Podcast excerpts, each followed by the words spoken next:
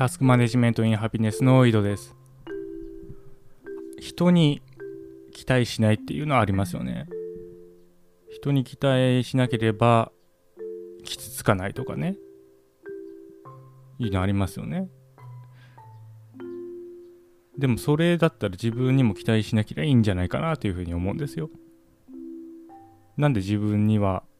期待するけど人は期待しないっていうことになるのか。で、まあこれね、タスク管理の観点から言うと人に期待しない、つまり仕組みでどうにかする。で、自分にも期待しない、仕組みでどうにかするっていう話になるんですけど、まあその話とはまた別に、その、そもそも期待というもの自体、その概念をなくしてしまえばいいんじゃないかって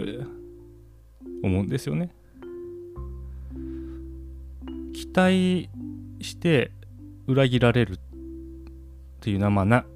うん？まあ、何かを期待してその通りに例えば人だったら人が動かないってことですよね。で自分だったら自分に何かを期待してでその通りに動かないっていうことになると。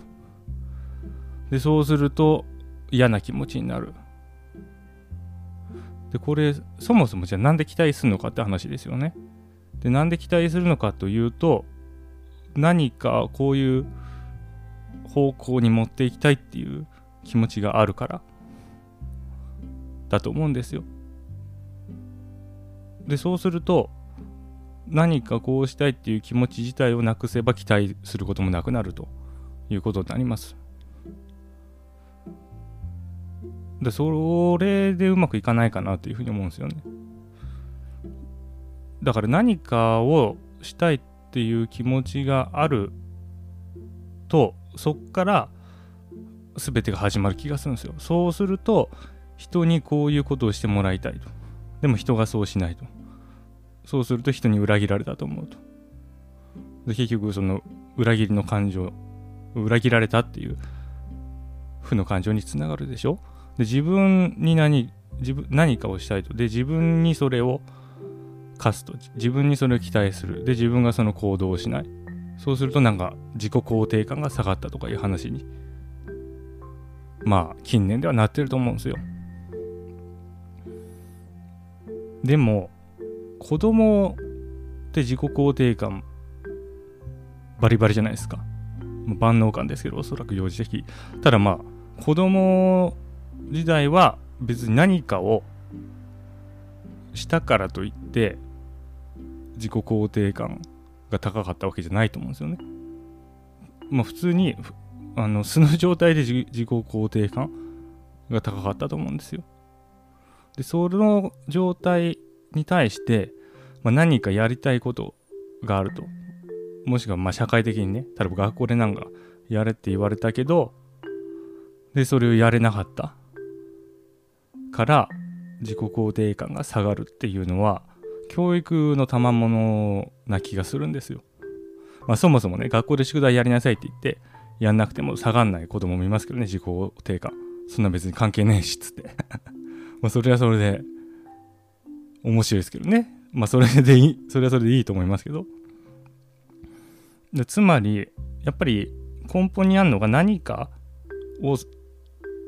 などっかの方向性に持っていきたいっていう気持ちこれが全ての始まりな気がするんですよ。それがあることによって人に期待すると裏切られた気がするとかいう話も話にもなるし自分に期待すると自分がそれやんないから自己肯定感が下がったとかいう話になると思うんですよ。でここでもう一つポイントがあって何かのどっかの方向性に持っていくということ、まあ、この方向性がその時に自分がしたいことであればそういうことにはなんないと思うんですよねあまずあの自分に対する期待の話ですよだってその時にその方向性に持っていきたいことをやるわけだから絶対に絶対にやるから必ずそっちの方向に行くわけですよね。だからこれは問題にする必要はないわけですよ。そうね。で、それはそれで OK と。で、それに対して人を動かそうってすると、まあ、それが今この瞬間にやりたいことであってもなんか目標が固定されてそっちに向かわせたいっていう時であってもどっちにしろまあ裏切られたっていう感覚になっちゃうかなだだから人に対してはやっぱり何も思わないとその自分の期待する方向に持っていこうというふうに思わないで自分に対しては、まあ、今この場でやりたいことをやるということになればその問題は発生しないどっか目標を固定してそっちに持っていこうとするとその問題が発生するっていう感じなんじゃないかなって思うんですよね。でそれが昨日の自我消耗の話につながってきて昨日触れなかったんですけどあのウィキペディアに書かれていたことの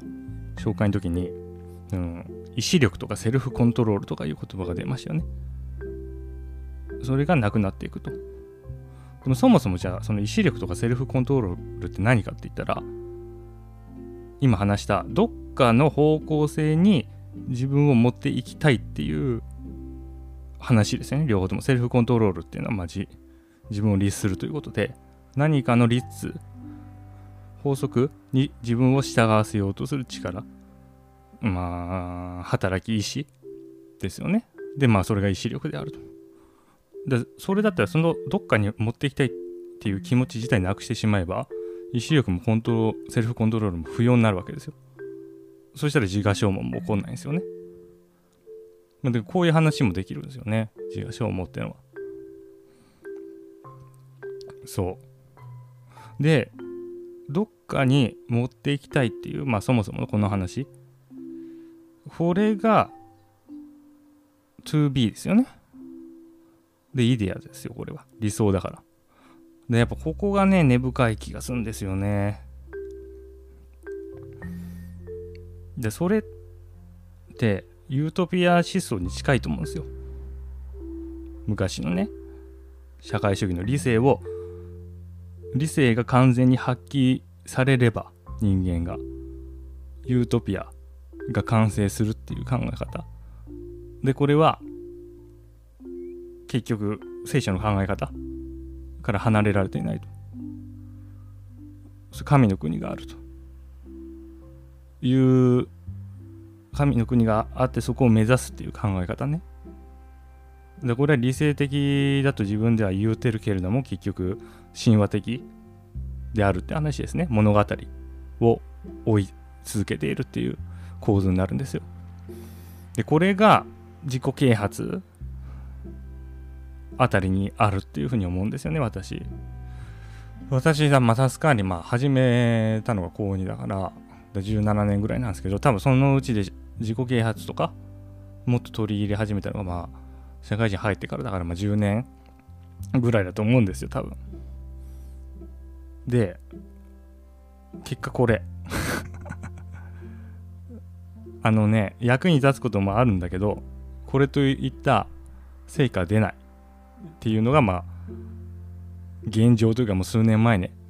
でも見切りをつけたわけですよ私は。うん。だってさ再現性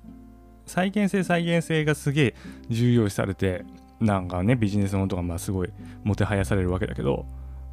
言うて再現性ないやんっていう 感じなんですよ。だってそれで再現性本当にあるんだったらもっとさ社会的成功しましたとかいうさ人があのジャンプの裏のさあのブレスレットの広告みたいにもっとバンバン出てていいはずでしょ？全然出てないじゃんっていう話。でこれは結局そのユートピア思想と一緒で理性が本当に発揮されればいけるんですっていうことをずっとまあ言い続けてるんだけど昔からその、うん、自己啓発系では。でも結局人間にはその理性を完全に発揮させることはできないから永遠にたどり着かないユートピアについてずっとユートピアに至る方法についてずっと話し続けてるっていうのが自己啓発の世界なんじゃないかなと思うんですよ。で人はその物語が好きだからその完全な回答をするわけですね。だこれはまあ教育の賜物かもしれないですねこれも。私うんとまあ、大学受験の時だけ真面目に勉強しましたからその勉強というのはまあ解があると学校の勉強っていうのはまあ回答があると。で回答に至る解放を探り当てれば必ず解にたどり着けるっていう考え方ね。でだから真面目な人はいろいろ勉強してタスク管理とか自己啓発とかその解放を探そうと努力するわけなんですけどでそれもあるかもしれないですね。その影響もあるかもしれないけどまあそうもうちょっとメタで見るとやっぱ物語なんじゃないかなと思うんですよ。一つの理想イデアその成功法則っていうのがあってでどうにかしたらそれにたどり着けるからその方法そこに至る方法をまあずっと調べ続けると。でまあずっとずっと調べ続けるんだけどまあ至らないわけですよこれ結局ね。イデアだから。でそういう世界なんじゃないかなと思うんですよね。でまあ無理だと。でこれまたあれかもな。理性主義なのかもしれない。その科学的な考え方もちょっと入ってるのかもね。ちゃんと調べたらずっと研究を重ねてたらあの何アインシュタインが発見したあのなんか公式みたいなやつが見つかるっていう考え方ね。ずっと調べ続けたらまあそこに至るだろうと。だって科学はそれを証明してきたんだからみたいな話。もうちょっと絡んでるのかもしれないですね。その深層心理がまあ奥の方で。うん。まだそうかもしんないですよ。わかんないから。断定できないから。そうかもしんないけれども、でいつその自己啓発っていう分野が生まれたのか知りませんけども、うん十年結局さ、今のところうん十年結果出てないんですよ。で、私も10年ぐらいそれに費やしてるんですよ。で、死ぬまでじゃあ、それが出るまでそれを追い続けるのかっていう話ですよね。で、いつか、そのたどり着いたら、そのたどり着いた方法論を自分も取り込んで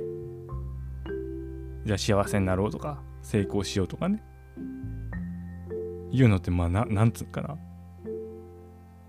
なんていうんですかね。あまりにもあまりにもなんというか辛い。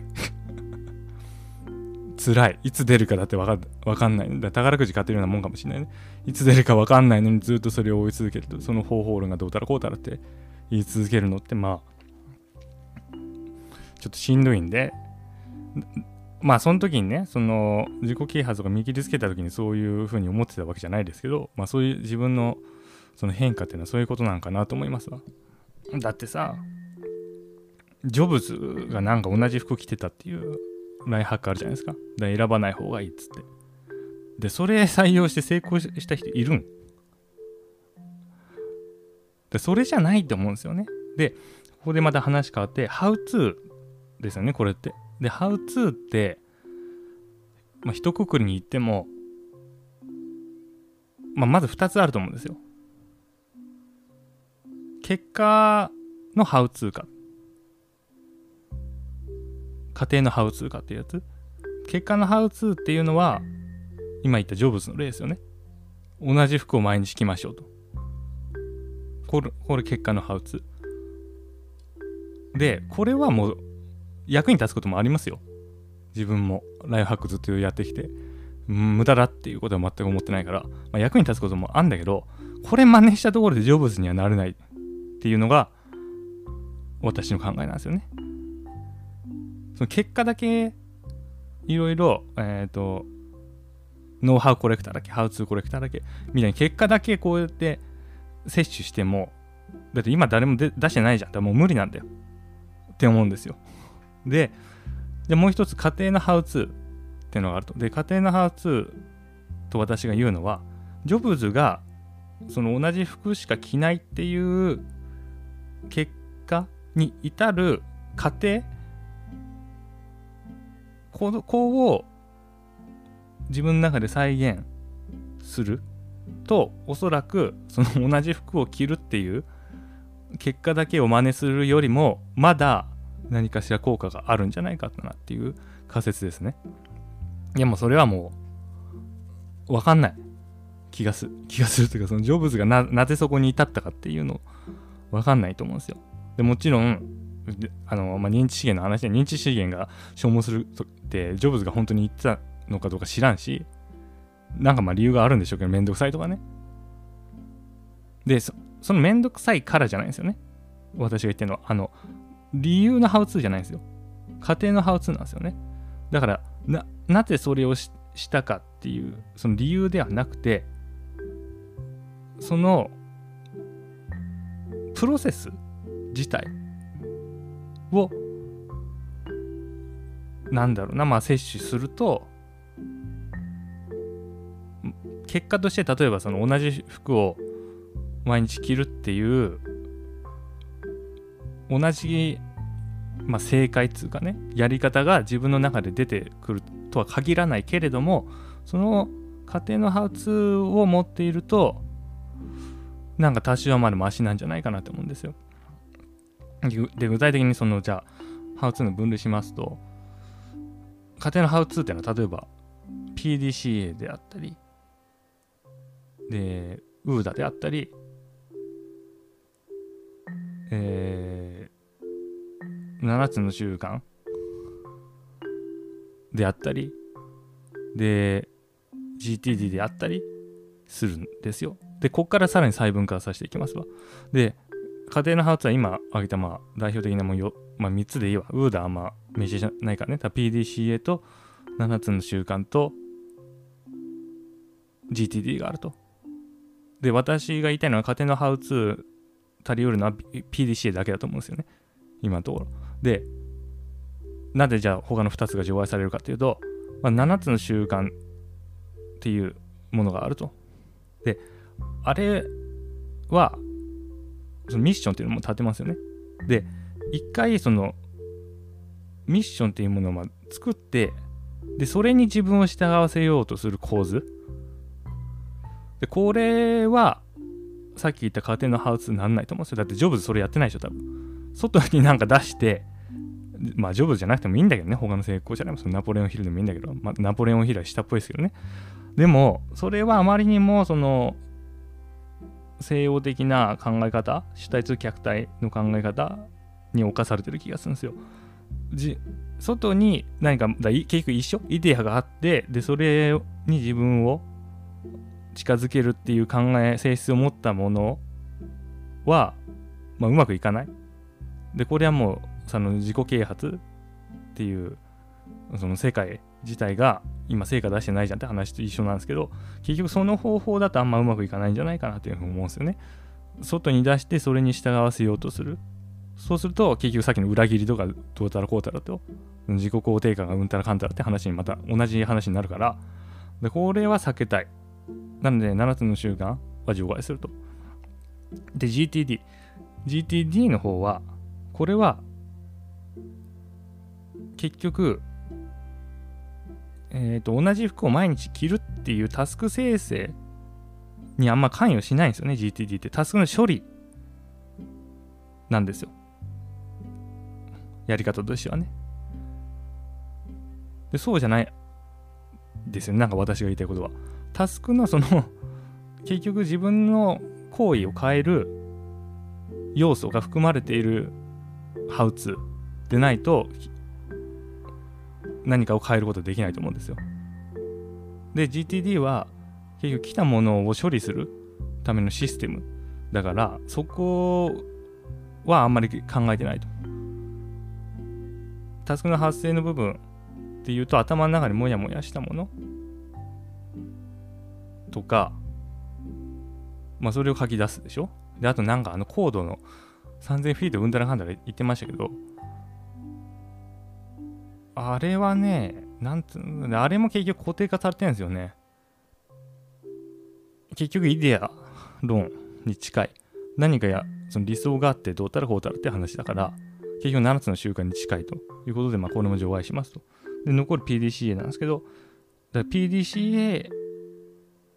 こそが、もうその家庭のハウツー足りうると思うんですよね。で、これがなんでかっていうと、結局私が言いたいのが、そのイデアっていうものはもうユートピアだからないないからそのないつうかたどり着けないからもういいじゃんと。それに関して考えるんじゃなくてただ世界には運動だけがあるっていうような考え方ですよね。つまり PDCA のサイクル。だけが存在してるんですよ。で、そこに理想とかその良し悪しとかないんですよね。P と D と C と A しかないんですよ。でそうするとその期待がどうとかっていう話から脱却できますよね。自己肯定感とかどうか。運動しかないから、世界は。で、まあ、ただ、その PDCA をこうやって自分のところに当てはめても、まあ、ささっき言った期待はうまく分離しとかないといけないですよ。前話した主体と客体の話と一緒で客体に適用するもんですから PDCA は。で主体が主体の自分に適応してその P を期待にしてはいけないですよ。ただ単にその運動だけですよ。あっていいのは。で、その P っていうものが結局のところ人によって違ってくるわけですよ。なぜならその人のその信念によって P が変わってくるからね。で、チェックも変わりますよね。その人の信念によって。で、これは別にあのど方向性がを定めていようがいなかろうが PDCA って成立すると思うんですよ。ちょっとその漠然としてますけど。ただ別に計画を立てると言っても、まあ、何かこの目標が必ずなければならないって話でももうないと思うんですよ。まあその言論言論はねそのデミングサイクルは多分あると思いますよ。その製造業のためのノウハウだからやり方手法だからあると思うんですけどでも、えーと、方向性を決めるとさっきの人に期待するとか自分に期待するというルートに入ってしまうからそれはやめたいあるの運動のみ。だからウーダの方が分かりやすいかもしれないですね。でウーダの、まあ、オリエンオリエントだっけ？ですよね。世界観。そのobserve 観察して観察した結果を自分の世界観と照らし合わせて方向づけをするっていうのがまあ oriented なんですけど。だそうそこも同じなんですよね。その結局自分の信念によって decision が変わるわけですよ。次の decide OODA の。でそうなるとこれといった成功法則っていうものも存在しないって話になってくる。人それぞれその運動 PDCA でもいいけど UDA でもいいけどその運動を行うことによって出てくる生成されるタスクがま人によって変わってくると。それがジョブズだったら同じ服を毎日着るっていうことになったし他の人だったら他のものになると。でも少なくともその運動というものがあって、まあ、それサイクルを回し続けるループを高速で回転させ続けるとかいうものだけが唯一信じられる何かだと、まあ、私は思うんですよ。で、これがまあ UDA とか PDCA だけではなくて最近勉強しているそのプラグマティズムにもつながっていくんですよね。プラグマティズムっていうのはそれまでの哲学で真理というものをまずっと探求してきたんですよね哲学は。で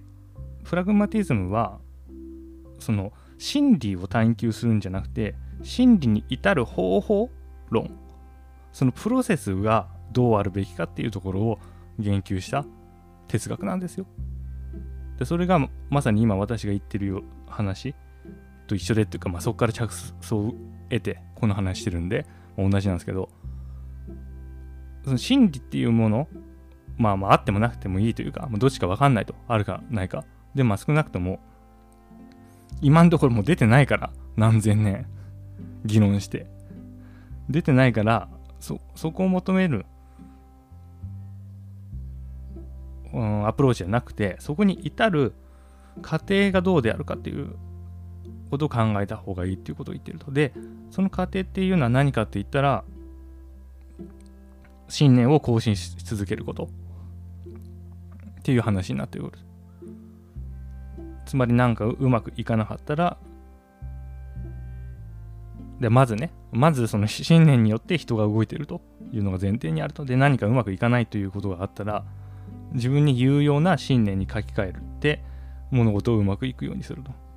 で、これも、うん、プロセス過程のハウトゥーだと思うんですよだこれは摂取して信じていっても何の反動もないしもう何かしら有用な、うん、効果が出るような考え方だと思うんですよね。だからまあそ逆に定義したらまあそうそれか。その家庭のハウトゥーっていうのは摂取しても副作用がなくなおかつ有効に作用するようなものと言えるかもしれないですね。うん。つまりま万人に、だこれこそ成功。まあ成功するかどうかは分かんないんだけどね。でも万人に適用できるルール、法則っていう意味でのルールかもしんないですね。そう。だってもう、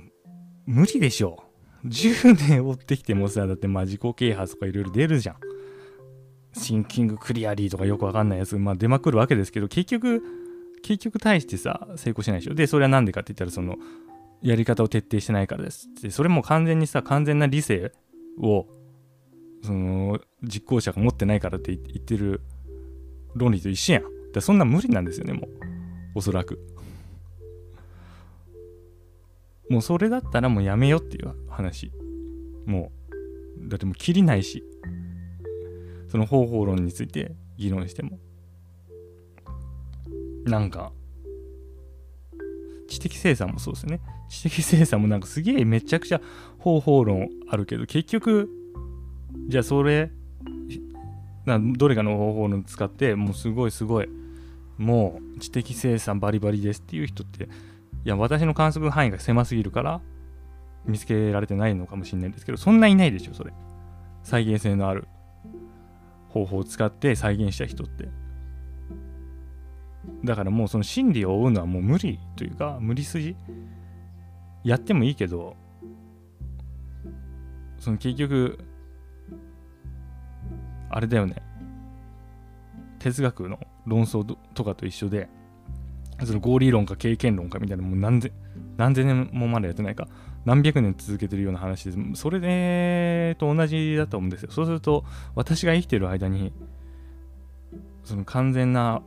再現性可能なやり方再現可能なやり方が出てくるもう保証がないからもういいかなっていうふうに思って。で結局まあいいでやって結局そこに達しないと